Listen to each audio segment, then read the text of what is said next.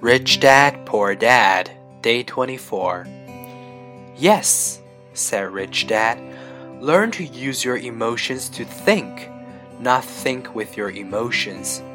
When you boys mastered your emotions by agreeing to work for free, I knew there was hope. When you again resisted your emotions when I tempted you with more money, you were again learning to think in spite of being emotionally charged. That's the first step.